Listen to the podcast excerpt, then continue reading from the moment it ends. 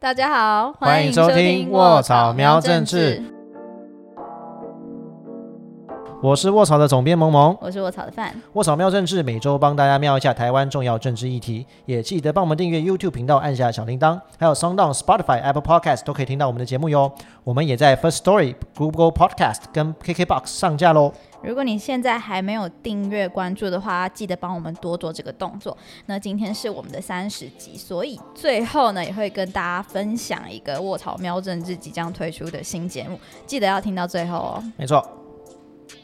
萌萌，我跟你分享一个很可爱的留言，哦今天今天看到的，就是有一位来自南港的渡边姊妹，等一下南港渡边直美为什么？哦，他的账号吗？显示南港渡边直美。对对对，就是哦我觉得我看到就不吃，觉得超 Q。哦，在那个 i 就是那个 Apple Podcast。就是 Apple Podcast 可以留言，嗯就在那边跟我们分享你你对节目的心得。然后这位？这位渡边直美就说，他觉得我们的内容浅显易懂，又不流于口水，口水。嗯 然后最后是他给我们点餐，说他想要听那个国防跟台海的议题。哦，等一下你那个范，你住哪里？你住南港吗？我住我没有住南港，想说是不是你自己点，就是自己点说要讲这个南港渡边之美，就是你，不是哦？不是，我也、哦我也没有预测说，其实我们今天刚好真的要来讲，就是国防跟台海相关的对，我我们之前其实有讲过类似的，然后其实好像都还反应还不错。对，在那个七月初，大家可以回顾第二十一集的时候，其实那一集我们主要是在讲说，就是共击绕台的的事情，然后来浅聊说啊，为什么为什么共击他们要来台湾这样绕绕绕啊，然后也就是跟大家说，其实你不要害怕，就是中国武力犯台，，就台湾的军军事防御没有想象中的弱，中国也没有他想象那么强，这样。而且你知道那一集播出的时候，我自己的非同温层的人其实也很有兴趣，就是他们会会觉得说，哈，原来我们是不用害怕，就是中国的军力，因为大家都还活在一个觉得。就是中国人吐口水就会把台湾淹死的那个，他们现在吐口水那个会水灾，他们最近你知道吗？常常淹水，因为每一个人喝一口水就不用水灾。算了，有点恶心，跳过跳过。喝每个人喝一口水，我们应该地平线下是，哎，陆地就变多了，嗯，好像不错哦，好他可以走过来，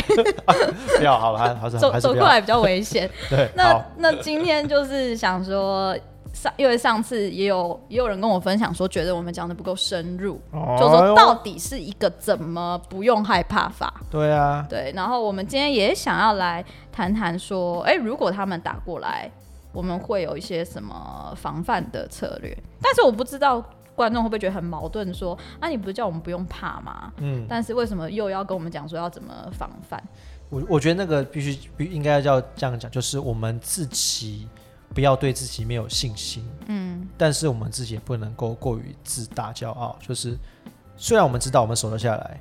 但是我们也要预防，就是说对方可能会使出不同的方式来攻击我们，因为就是不喜，因为这是一个动态的关系嘛。你嗯，你知道我们守得住，但是也要去不断的去思考，说对方可能有哪些策略。对，所以我们今天找到谁？我们今天找到我们的流量扛把子流量扛把子 哦。呃，话说当初不知道第几集，忘忘记的时候，其实有也有请过这个这个我们的一个特别来宾吼，来讲一个台湾的地方政治。对，什么没有多黑那个，就是住在呃不是住在 坐坐在我隔壁的，对，坐在隔壁的，哎，卧槽记者阿展，来阿展跟大家打个招呼吧。嗨，大家好，我是卧槽记者阿展。其其实你也住过办公室对吧？啊，哦，什么？有租过什么？租过办公室，为什么要突然提别人住过办公室的经历？对啊，因为，对 那，我们这个一个不堪回首的往事，哎，我那们就继续往下。我们就解锁我们解锁那个订阅数，再来讲这个故事好。为什么我炒记者阿展要住办公室？好，这个定期定额之后再继续透露。对，因为其实会找阿展，也是因为他最近刚好在做很多国防相关的议题报道啦。那我们其实他也访问很多人，访问到一些国防专家，然后还有一些专那个专精于国防议题的一个一些立委，所以其实他也就得到很多的讯息。有一些新闻我们还没写，所以说不定等一下也可以抢先透露一下。所以今天我们会有很多相关内容来继续分享给大家。好，诶，首先呢、我先跟大家讲一个那个，我不知道大家有没有注意到，上礼拜五网络上大家有没有看到有个那个新闻说什么？呃，台湾击落了一架中国的解放军军机苏凯三十五，你们你没有看到那讯息吗？我好像是没有看到，我是听听你们讲才知道的。阿展，你有看到？有啊，你那个第一时间的时候就马上 Q 我了。哦，对对，我跟你讲，没 有，我跟你讲，对，因为其实因为其实那个讯息就怎么共击苏凯三十五被台湾击落的这个讯息，后来证实是假的，但一开始其实是从印度的媒体啊，以他们的社群媒体传开始疯传之后，印度的主流媒体，甚至有一些呃国际的媒体也开始跟着报。那过了一段时间之后，可能一两个小时、七个小时之后，台湾的国防单位也发布了新闻稿辟谣。但其实我自己在看这个消息的时候，我其实觉得蛮恐怖的，就是说，嗯当然这个讯息本身一开始的源头会不会是有恶意，不知道，因为毕竟印度现在非常讨厌中国，他可能看找了一个什么好像是中国什么军机坠机的影片，他自己就会加油添醋啊，这个死得好啊，摔得好啊，可是是台湾打下来，他又怎么知道是谁打下来？怎么知道是台湾？我不知道他可能想他可能打字拼错，或者他就是你知道，就大家有时候网络上有时候不一定有恶意，但是就是资讯辨识的能力不高，可能自己就加油添醋之后就写那样的讯息。但是呢，那个其实很恐怖，因为我不知道大家有没有印象是。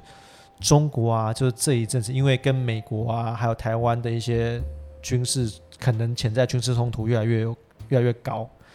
那他们之前曾经做过一个宣誓，叫做“呃，我们中国不会开第一枪”，嗯，哎，就是在战争冲突的时候，他们不会是第一个开火的人。所以我觉得这两个讯息连起来其实很恐怖，就是如果今天中国操作一个假讯息是台湾，对我们先动手了，我们击落他的一个军机。然后你看，他如果发出这个假讯息的同时，不管是呃某些假账号啊、社群媒体啊、他们的一些什么大外宣的组织，然后甚至如果连国内的有一些我们如果说硬说统媒或红色媒体跟着报，那些相对主流媒体跟着报的话，是不是台湾人就会觉得，哎、好像我们真的打下一台飞机，至少第一时间的时候，而且其实也会有人觉得，例如说大家看到哦，台湾人把攻击打下来，然后会觉得很爽。也很爽，分享、按赞、留言、分享、订，阅，然后也不管铛说他是不是真的，然后好像就击飞城市，大家久了就会说，好像真的是我们把它打下来这样。对，而且这样的干形成之后，中国人自己会觉得，就是他们觉得，啊他们就会同仇敌忾。那另外更麻烦是，老外可能会觉得，就是其他的，比如说如果美国、日本周边的国家，他们如果这样开也被这样这样想的话，诶，那这个时候中国如果反击，那他们要不要救？他们要不要来救援？哎、你台湾开第一枪啊！你看台湾不是自己在那边冒嗨说耶耶耶打下来耶，击落什么苏凯三十五得什么奖金三千元之类，操，这个有点感觉有点老。对，好，没关系。就是如果大家有这样误解的话，其实中国就有正当性对台湾开火了。所以其实就是今天讲讲这个当开假讯息当开头，其实就是说中。刚刚我们前面讲，虽然我们对自己的国防啊什么要有信心啊，这整个国际群势啊，还有我们的防御能力、我们的地形都有优势，但其实对方有非常多的方式可以就是绕过去，然后有比较好的条件来对台湾出手，所以这个就是要接着去问那个阿展，嗯，是是是对是，所以那我们这就是为什么会一直看到中国啊，就是很多都会用一些这种怪招啊，在对台湾，那不是为什么不是你你就给我个痛快嘛，要么就直接来打啊、好，那个我先我先回应你刚刚就是讲到这个假新闻的这个东西啊，这个我刚好就是访问了一位这个外交国防委员的委员会的委立委，嗯、那今天有聊到这样的一个话题。那嗯好，那我就直接讲，反正这这位立委呢就是王定宇委员啦。那我们聊到的这个这个关于啊、呃中国军机被台湾击落的这一则假假新闻呢，他的看法是，当然一方面刚刚就是范景提到的，就是说范提到的，就是说呃。台湾人如果一直欢欣鼓舞啊，大家就会觉得啊，你你是不是真的开的第一枪？所以当然我们的国防部第一时间就做出了反应嘛，就是、嗯呃很罕见的，就是用非常正式的方式告诉大家说，不，那个不是我们开枪啊，不是我们打下来的、哦，对对对拍谁拍谁，千万不要误会。虽然我们可能开心在心里啊，不是我们打的，少一台算一台。对，但是呢，还是必须针对事实去去去做一个辟谣。嗯，那再来呢，这样的讯息透露什么样的东西呢？就是说，呃，因为这样的讯息一发出之后，可以关注到的就是印度，特别是印度，嗯。非常高兴，非常高兴。那那根据我们在聊天，就是我跟委员聊天的内容呢，那个那个看法大概是像说，其实这凸显了一件事情，叫做中国没朋友。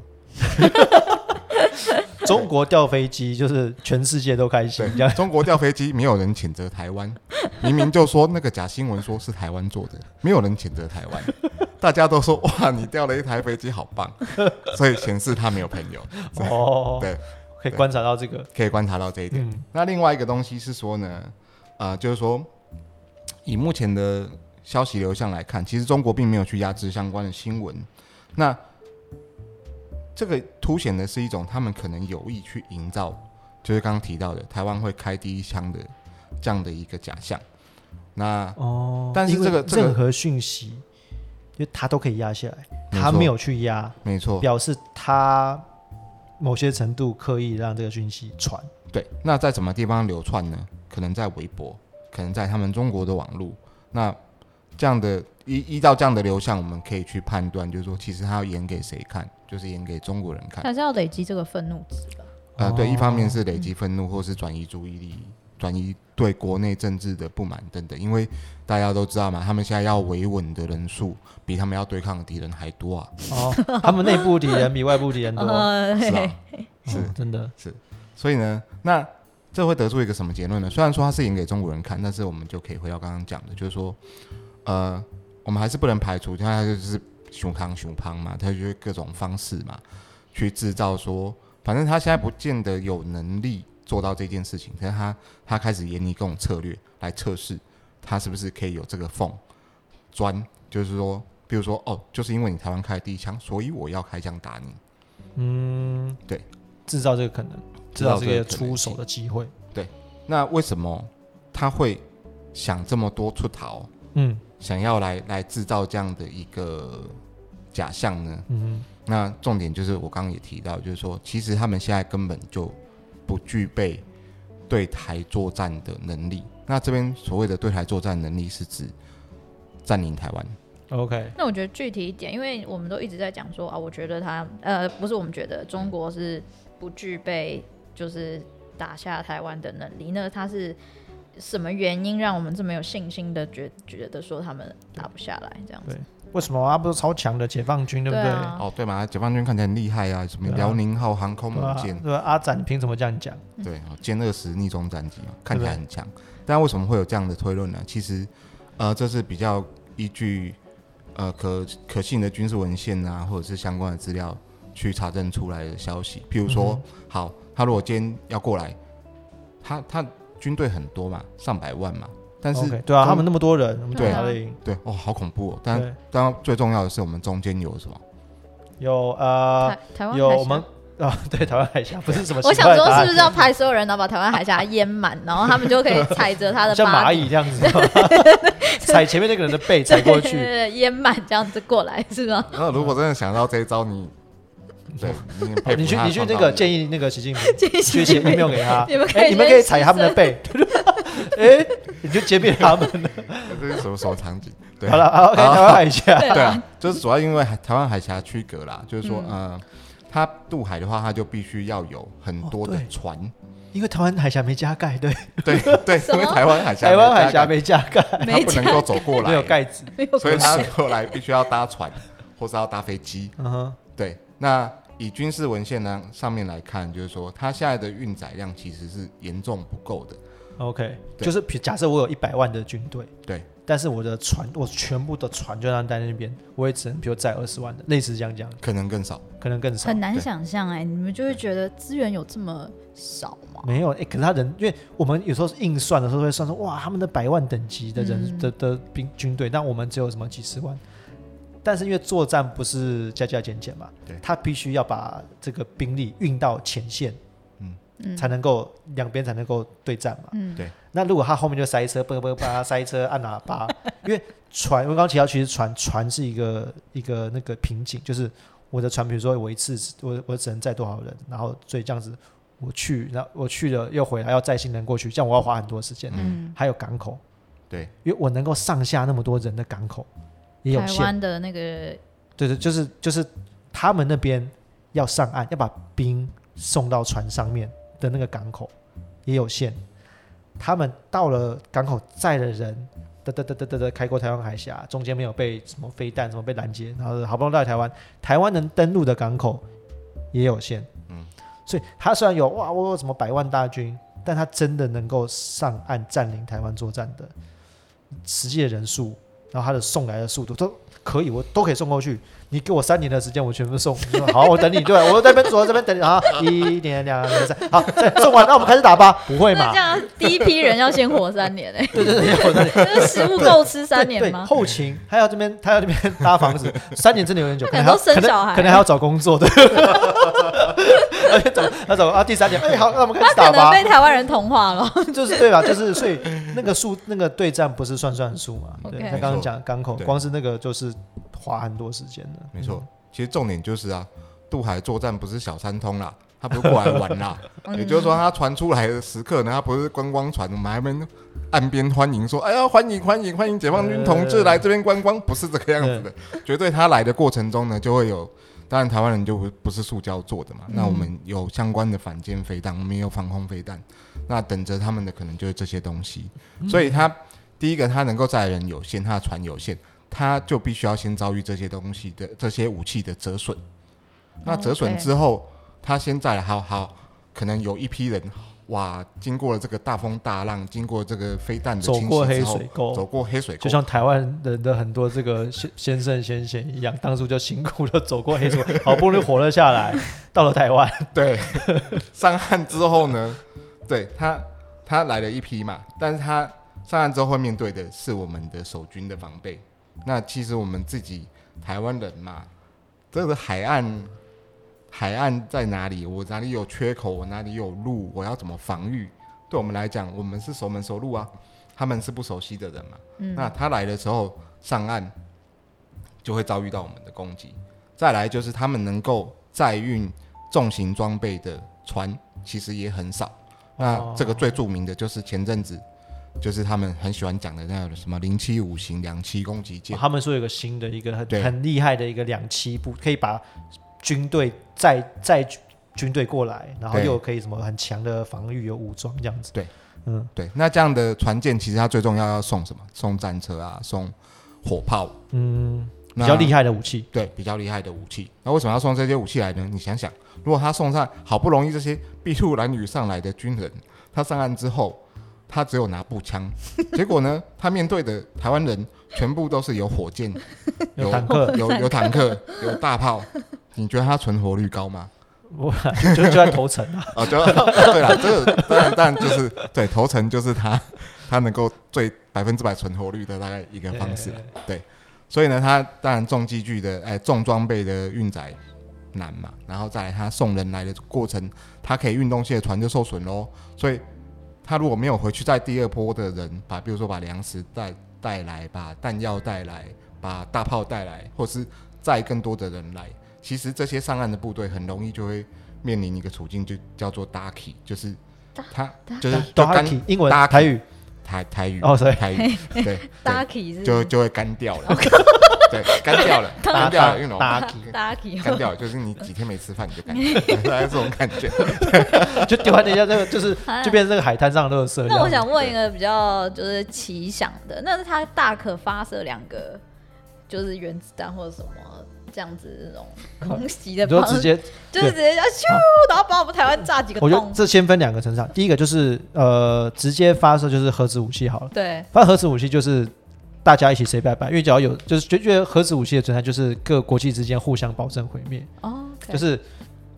你只只要有一方开始玩，那就大家一起来，大家一起 say goodbye，对，就唱晚安曲这样子。所以那种情况，如果真的大家发核弹，就是反正大家没关系，大家就大家都洗洗睡，大家就可以回老家这样子，那个就不用烦担心。因为你中国如果发射核武，中国如果嗯他要表现出他敢对其他的领土发射核武的话，那全世界要一起制裁。那全世界一起制裁，在核武有人因为已经有一个人用核武就啊，这个人已经疯掉了，干，那我们就要用更 crazy 的方式对付他这个，他就会和平。已经就是算是和平协定下的一个应该说那个是一个，吗这是一个现在有核武国家的默契，？OK，就是之所以有核武，就是互相保证毁灭。你只要有人使用，台湾有核武，没有台湾没有嗯，但是你因为中国如果展现说我敢用核武的话，嗯那比如说日本或者是美国或者周边国家会说，哎，你敢对他用，你也敢对我用啊，嗯，对吧？？所以好，这样就大家来玩，我们就来对你用。大家对大家就来玩，所以那个核武的启动的几率非常低。没错。哦对，那在飞弹的话，其实阿展那个时候有访到嘛，那个有另外的军事专家，对对，飞弹的话，其实就是说，呃，对啊，所以我们现在看起来嘛，就是中国有非常多的导弹，对，导弹导弹，很调皮，那三不五时导弹。就导弹，好好无聊，对不起。好无聊，对不起。好，好，那他们有非常多数量的这种弹道飞弹呢，对着台湾，那这其实对台湾能造成一个相当的心理恐惧。那他们也常常讲了啊，你人心们台湾人不要啊。不要这个太嚣张啊，不然我们就发射飞弹给你一个斩首行动。嗯哦，针对特定的对象，对不对？对总统针对谁这样？没错，那那这个部分呢，其实当然导弹它如果发射大规模发射，一定会对台湾的人造成伤亡。嗯，但其实呢，以过去的战史来看，就是说，比如说二战期间，德国已经开研发出了导弹，那他对伦敦丢了一万多枚的这种这种嗯。初级的导弹，造成很大的损伤，但造成的战力打击是小的。OK，哦。也，就是说，那那再来我们看八二三炮战，但但是造成了不少人民伤亡，但是相对来说，他洗地式的用四十七万发炮弹把金门打得片就是遍遍体鳞伤，但他到最终还是没有能达成他占领金门的目的。嗯哼，嗯哼，对，也就是说，这样的东西其实他心理威吓的层次是高于他实质在作战里面能够，因为你你要消灭敌方的部队，你才能够登陆嘛，登陆才能完成你的政治目的嘛。对，你要拿下，对，占领台湾，你必须要有人去占领。是是嗯是，这这是这是一个一个方面层次的问题啊。那再来说啊，因为他们有非常，好可怕，会不会斩首？那其实我们的指呃，我们的政府啊，对于应该是说各国政府对于这样的事情都有防范了，也就是说指挥链的制度，就比如说今天三军统帅是我们呃蔡英文嘛，那蔡英文如果啊，不要不要这样假设好了哈，然后只是说每一个层级呢，比如说总统啦、副总统总统如果挂了，那如果被斩首，被突然一个很精准的飞弹打击，比如说就是这个不能逝世的这个受受伤重伤，是那下一个是谁？就副总统嘛，对对对，我想如果推动蔡英文受伤，你以为中你跟中国，你觉得赖清德上来 对中国会比较好好像也吗？没有比较好。如果副总统这个也不能继位，那是谁？下一个？行政院长，你数的真上，你中国你觉得你有比较好吗？也就是说，这样子一层一层的有指挥链的制度的设计，其实他也会也是在确保说啊，我们不要说哪一边哪一边出了什么差错，我们就断链了，我们整个三军就没有人指挥。所以其实呃，就这这样来看的话，这种飞弹方面，我们需要防备，但不需要过于恐惧，大概也是这样的一个道理。它是有威吓作用大于真的心理实打击。际上受伤的呃重伤的状因为因。为虽然刚刚阿展讲的是，比如说二战啊，或者是八二三嘛，那比较比较久以前。嗯但如果举相对近的例子，比如说那个叫做呃波斯湾战争，就嗯已经九零年代初期，已经是现代化，已经就是有那种精准导弹，而且是美国以为首的联军去打伊拉克，那就是科技相对落差又大。即使是这么现代的战争，他打完那种各种去去飞弹之后，他还是要派陆军上去。没错，这样才有办法真正的打赢，因为我必须要占领，确定，比如说我要假设，如果中国目的是我要把这个颠政府给颠覆掉，他必须还是要派陆队进部队进去把那个东西守住。对，没错，对。那这边其实还也是要强调另外一个点啦，就是说，当然当时的呃美国对伊拉克战争，它就是用用这种精准打击嘛，嗯当做一种开场。但是呢，大家其实要知道一点，就是说，呃，台湾不比台，就是台湾跟伊拉克的情况不一样了。哎、对对对，那那中国的军力到底有没有跟美国一样呢？其实大家心里都有数了。对啊台湾的科技不弱于伊拉克，但对中国的技术明显低于美国。没错那，即使那种情况下，美国都还要这样子花个好几年，还要派陆军上去跟你这个陆陆上作战的。对更何对况是台湾对上中国这种对组合，对，而而且我记得阿展那时候有提到，在访问那些专家，因为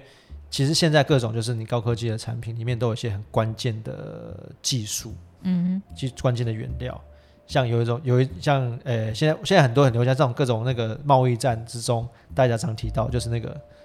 那个最关键的晶片，晶片。对对，以晶片来讲的话，就是说的啊，就是其实呢，呃，以前的战争，以前的战争就是呃目测嘛，我我看到你在哪，我就是可能去轰炸你，或者说我我靠这个绘制地图，我找到你的据点在哪里，我直接去攻击你。那现在呢？现在战争其实是靠靠各种科技设备在支撑的。嗯那尤其是比如说包括卫星啊，包括智慧型的战机啊、战车啊这一类的。那其中最核心的东西就叫晶片。那 以如果从晶片的角度来看呢，其实最近中国可以讲说是损失惨重。呃，怎么说呢？怎么说呢？因为呃，美国目美国现在对中国除了发动贸易战以外，其实它还有一个很重要的是科技战，也就是说，他去封锁了这些中国科技大厂的原物料，嗯让他拿不到好的东西。对，那这会有什么结果呢？那结果大概就是会说，比如说啊，好，中国有这个很厉害的导弹嘛，对，但是它目前的嗯晶片的制程呢，这可能就比较深入，它晶片的制程只能到二十八纳米，就是它它比较弱了，这样讲，对它的晶片比较差。比，较弱。我们就这样想好了，你就想象，呃，你今天拿一只 iPhone 十二嗯，，iPhone 十二 iPhone 12很快嘛，哇，五 G 上网超快，对不对？一下就连上去然后看那个什么什么那个要看什么不要乱看，啊追剧好，追剧追剧，对，追剧啊追剧啊，对。都很顺嘛，不会停格，好，好，就你今天突然没有这个 iPhone 十二可以用了，他说啊，不然你用这一支。三三一零，啊，不是，神三一神机哎耶，三一零倒倒也没有那么差，不过就是 iPhone 五，，OK，哦，那也不差。啊。但是你就两个人连线作战看看啊，哦对，OK OK 对啊，我们来打即时游戏这样子，你今天打 LOL，一个拿一个拿一个 i 12七，然后显卡超强，对，显卡超，强，然后我跟你说什么解析度开最高，什么什么高画质，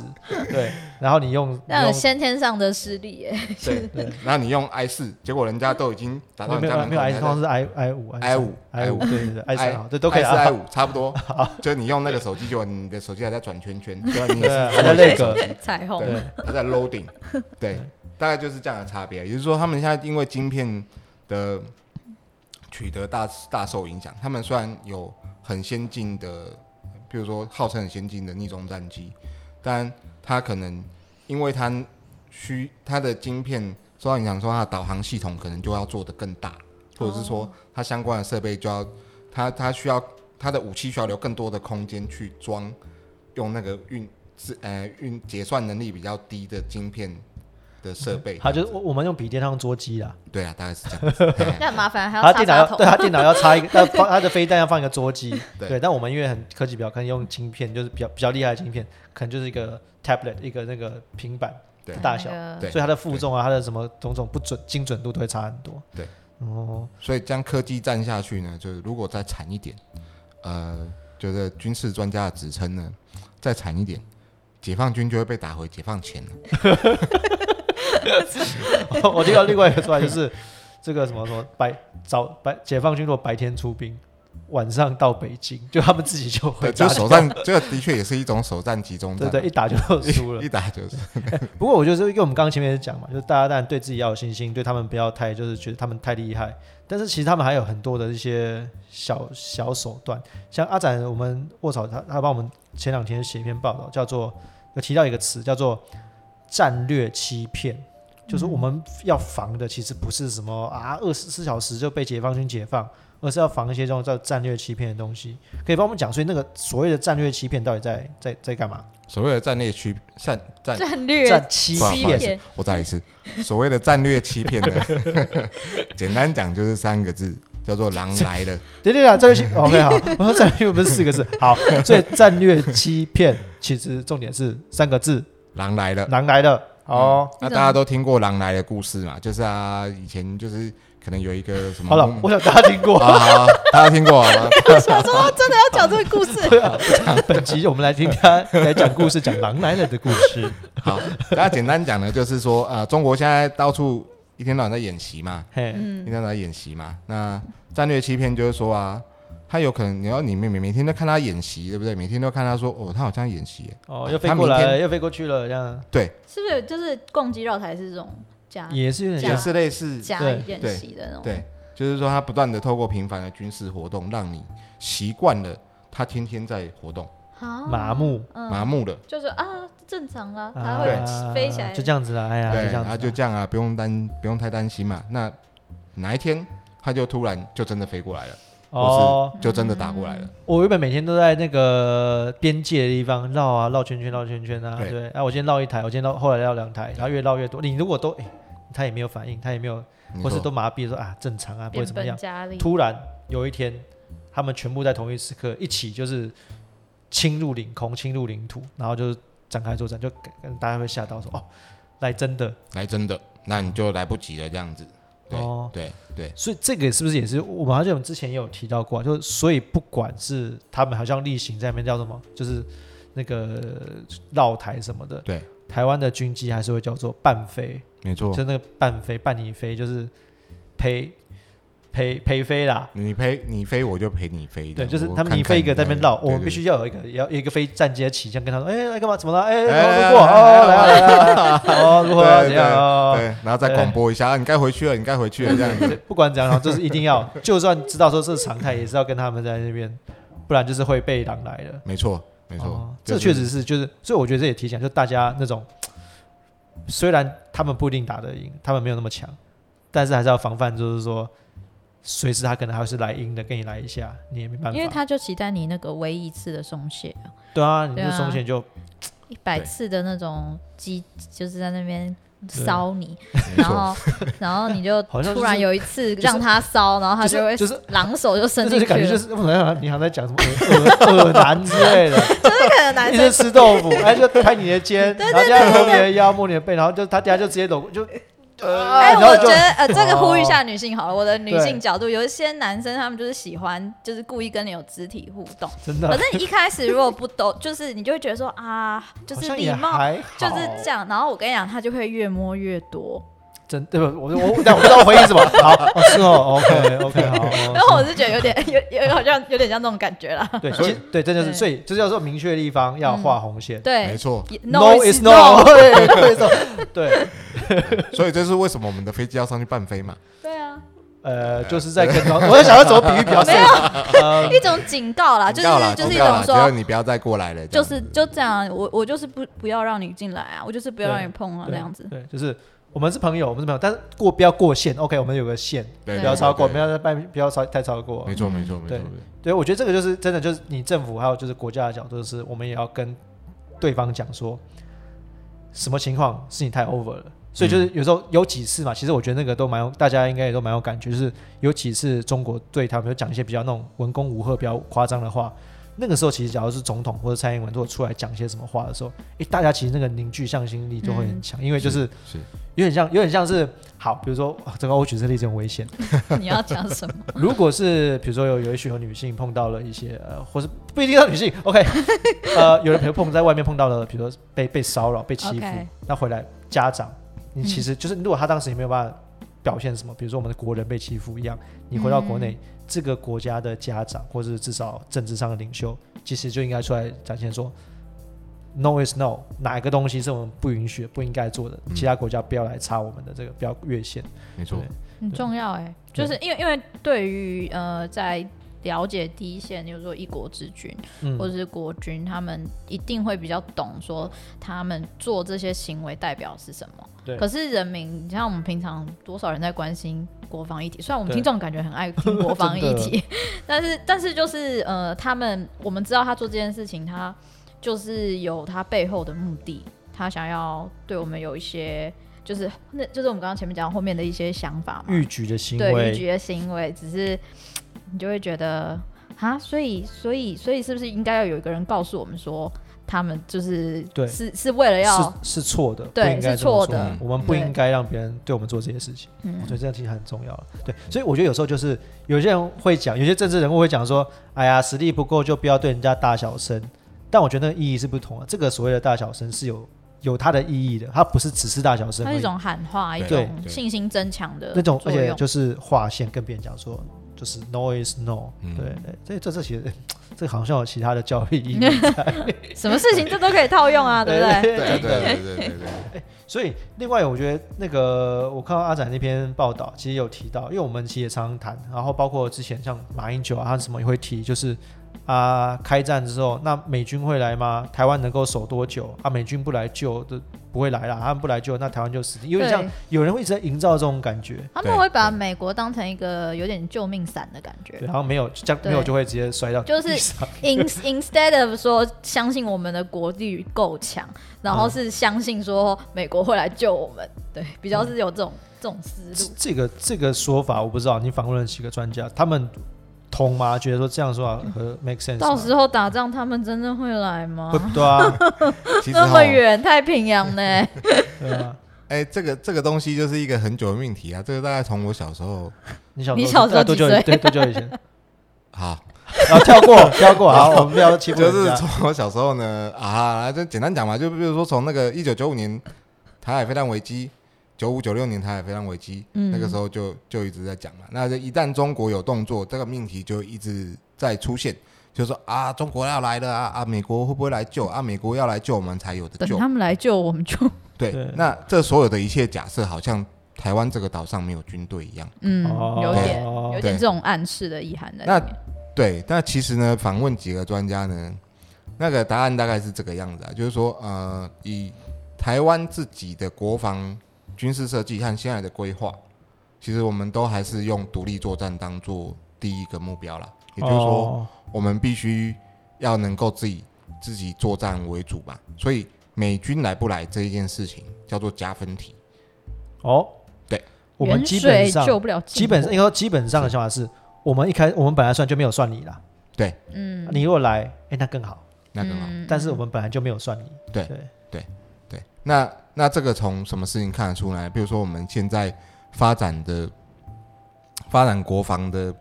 呃规划和配置上，比如说我们可能知道说哦，它可能到时候会来很多船，所以呢，我们现在就加强这种反舰飞弹的制造，或者是反舰飞弹的购买，或者是说买，或者是说我们可能想要跟美国在买更好的武器啊，像是智慧型水雷这一些的。智慧型水听起来好酷哦。智慧型水雷 可以上网吗是蛮酷的。就是可以呃五 G 操控，然后好，好，对不起，对，好，简单来讲呢，就是一种很厉害的水雷啦。好啦，啊，就是就是，比如说更高阶的，我们能够自我防卫，而且能够阻止它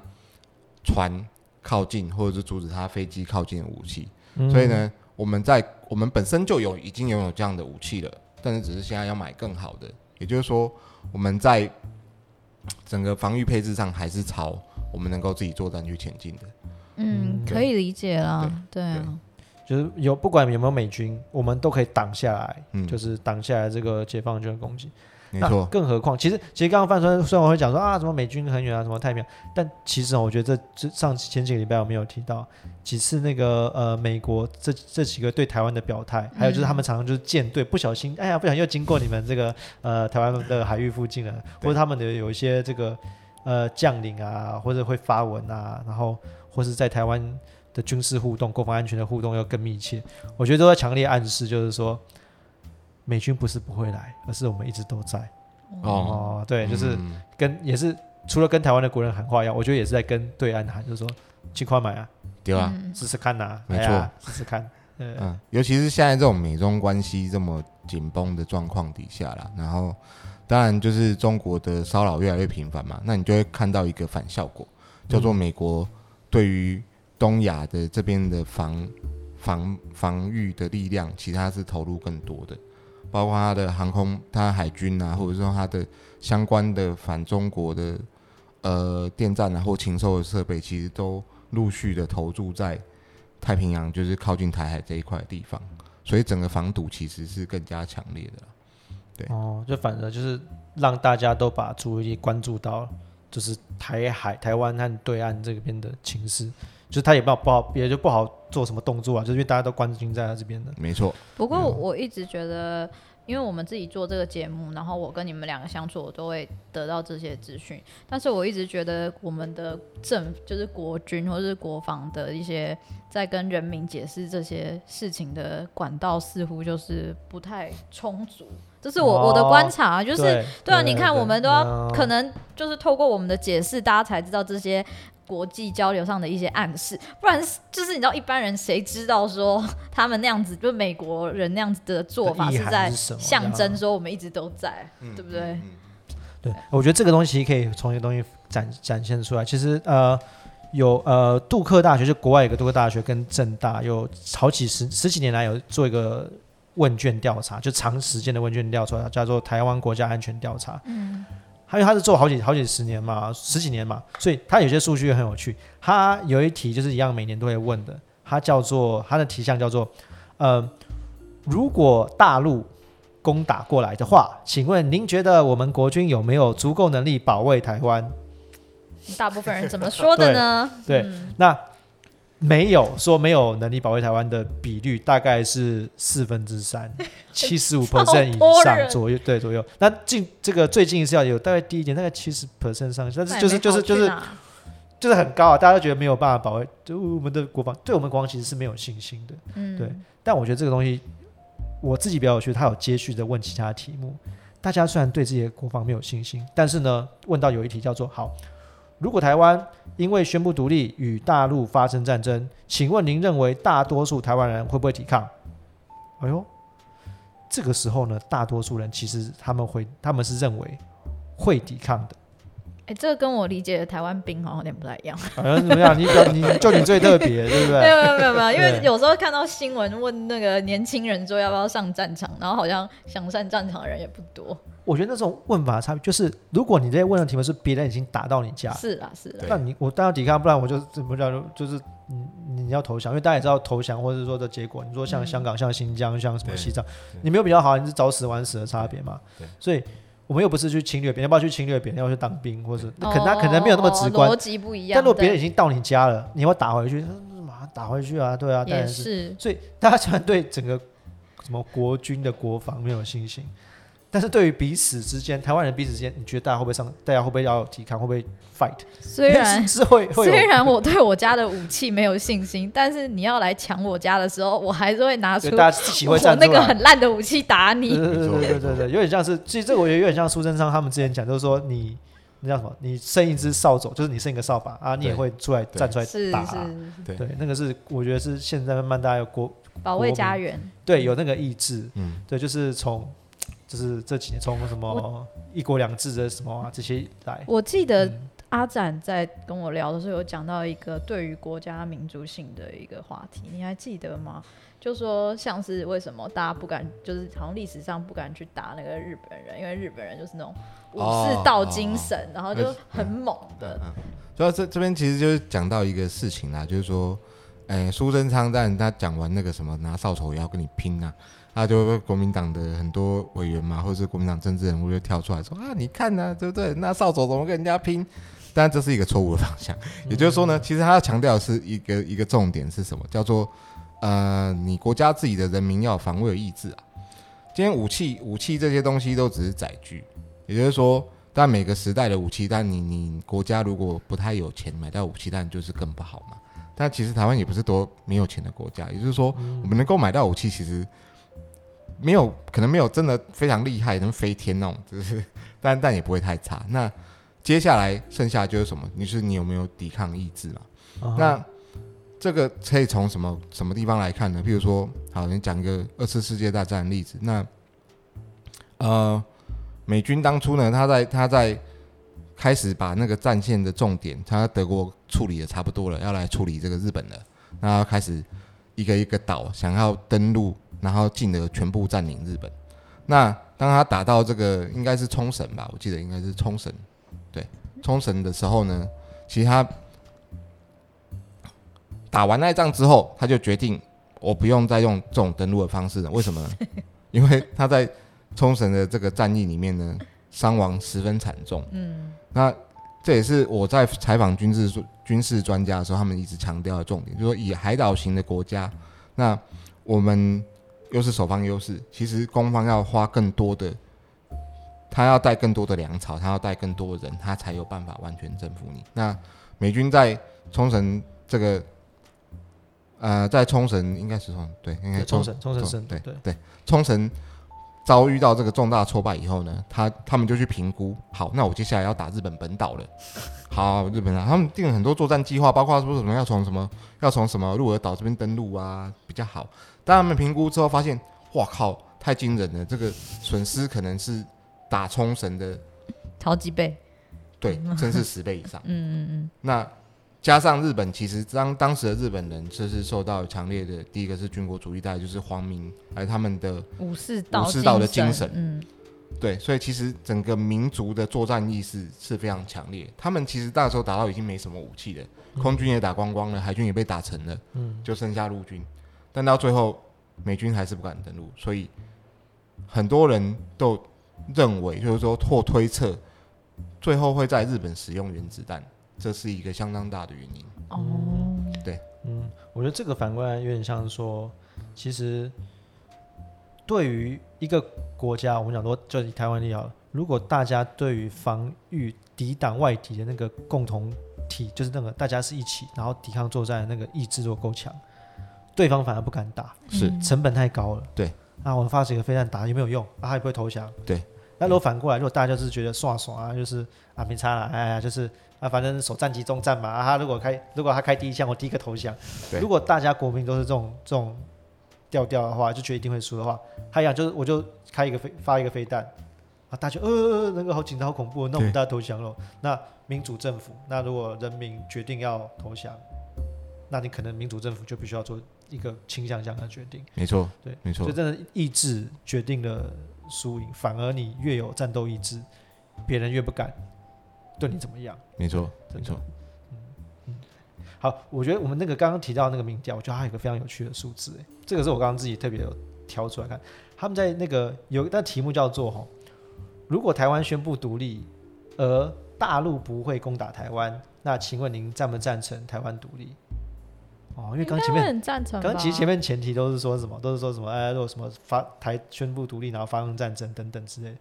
但所以其实我觉得这个地方就可以看出来，因为很多的民调其实大家都会问，就是说你赞成什么独立，你赞成维持现状，还赞成统一？当然了，就大多数统一的人越来越少，那维持独立的比例大概都还是相对最多的。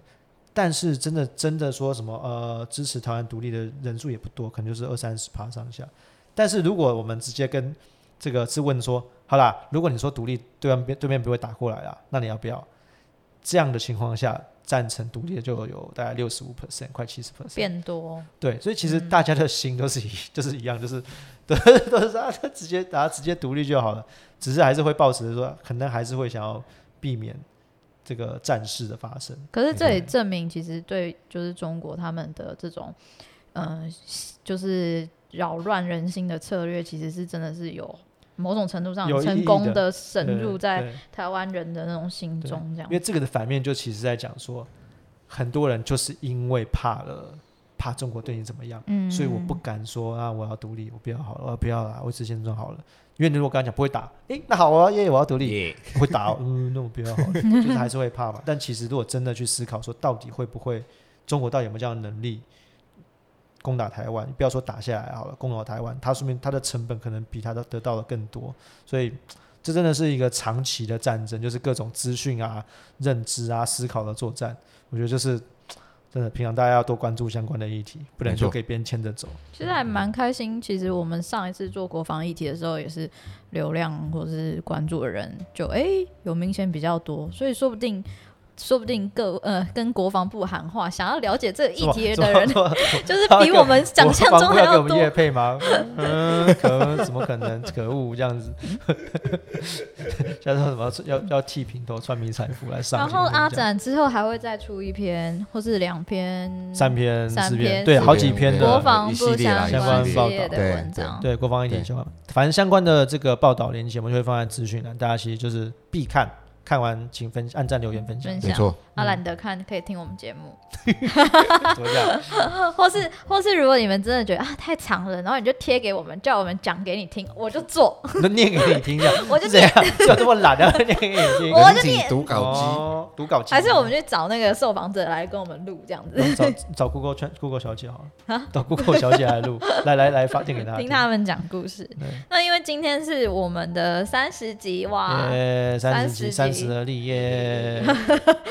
三十集其实就代表我们做了三十周，也就代表了七个月。哇，很快哎、啊，好紧张，就是从一开始那种十五分钟，然后越做越长，嗯对，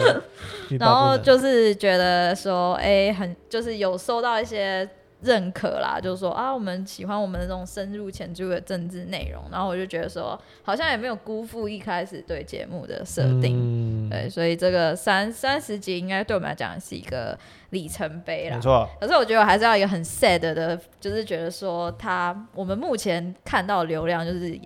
确实是也没有如我们预期。哦，还有很大的成长空间的，对，就是我觉得一方面是也是希望大家如果真的很喜欢我们节目的话，就是大方的留言，然后分享出去，因为其实它是最嗯。直接的，就是让我们被看见。被，看见、被听见。嗯，然后好，所以三三十集，然后讲这种不是为了，不是不是要说就是不好啦，但是我们就是后面会有一个新的节目出来，也会在、哦不同的角、不同的方式，对对对，会不同的主持组合，同一个 podcast 的频道上播出，但嗯它会是新的主持的 host，对新的调性是会有萌萌哎有吗？有我吗？呃不知道，看了才有一。个叫做国军哎，的人，讲出来，你讲出来，但是是不是萌萌你们 到时候就知道了。到时候就知道了。然后跟军阳一起做的一个新的节目，对这节目要可以先透露吗？因为我们今天才录完。也不知道哎，万一来不及上线，哎，哎，没关系要锁定，你就要订阅才会看到啊。就是对这个这个节目的调性会跟喵政治不太一样，没错，没错。但是也都是会着重在时事跟政治议题上。嗯然后希望新节目推出的时候，大家也是可以再支持我们，嗯听听看。哎，听了三十集的那种基本款的的这种议题。哦，然后你推听新节目，可能难度会有一点点高，那看你有没有听看会不会听出新滋味。嗯 对，那我们其实呃在 Podcast 上面，我们这从这一集开始，我们有在其他更多的平台做试出了，好，除了那你要讲讲看吗？来，对我们有哪些对对平台除可以找到我们？了除了 Spotify、Apple Podcast、Sound On 就是原本就有的平台之外，我们接下来已经在 First Story、KKBox 跟 Google Podcast 都可以找得到，就是都可以听到。你没有一连串一起一起念。你说全部所以念？现在我们可以在 Spotify、Apple Podcast、SoundOn、First Story、KKBox 跟 Google Podcast 都找到我们哟。真的哦，你是练很久对不对？我想说，是不是以后每一集都要这样念，好像有点辛苦。没关系，我们录好，就每次都用同样的版本上就好。好，那如果你喜欢我们今天的节目，然后嗯、呃很喜欢我们今天的内容的话呢，一定要订阅我们的脸书、IG，还有我们的 YouTube 频道。嗯，然后最后，如果真的真的非常希望可以具体的支持卧槽做更好更好的内容的话呢，一定要定期定额支持我们，做更多更好内容哟。好，那我们就下个礼拜再见啦。下次再见喽，拜拜拜拜拜拜拜。拜拜。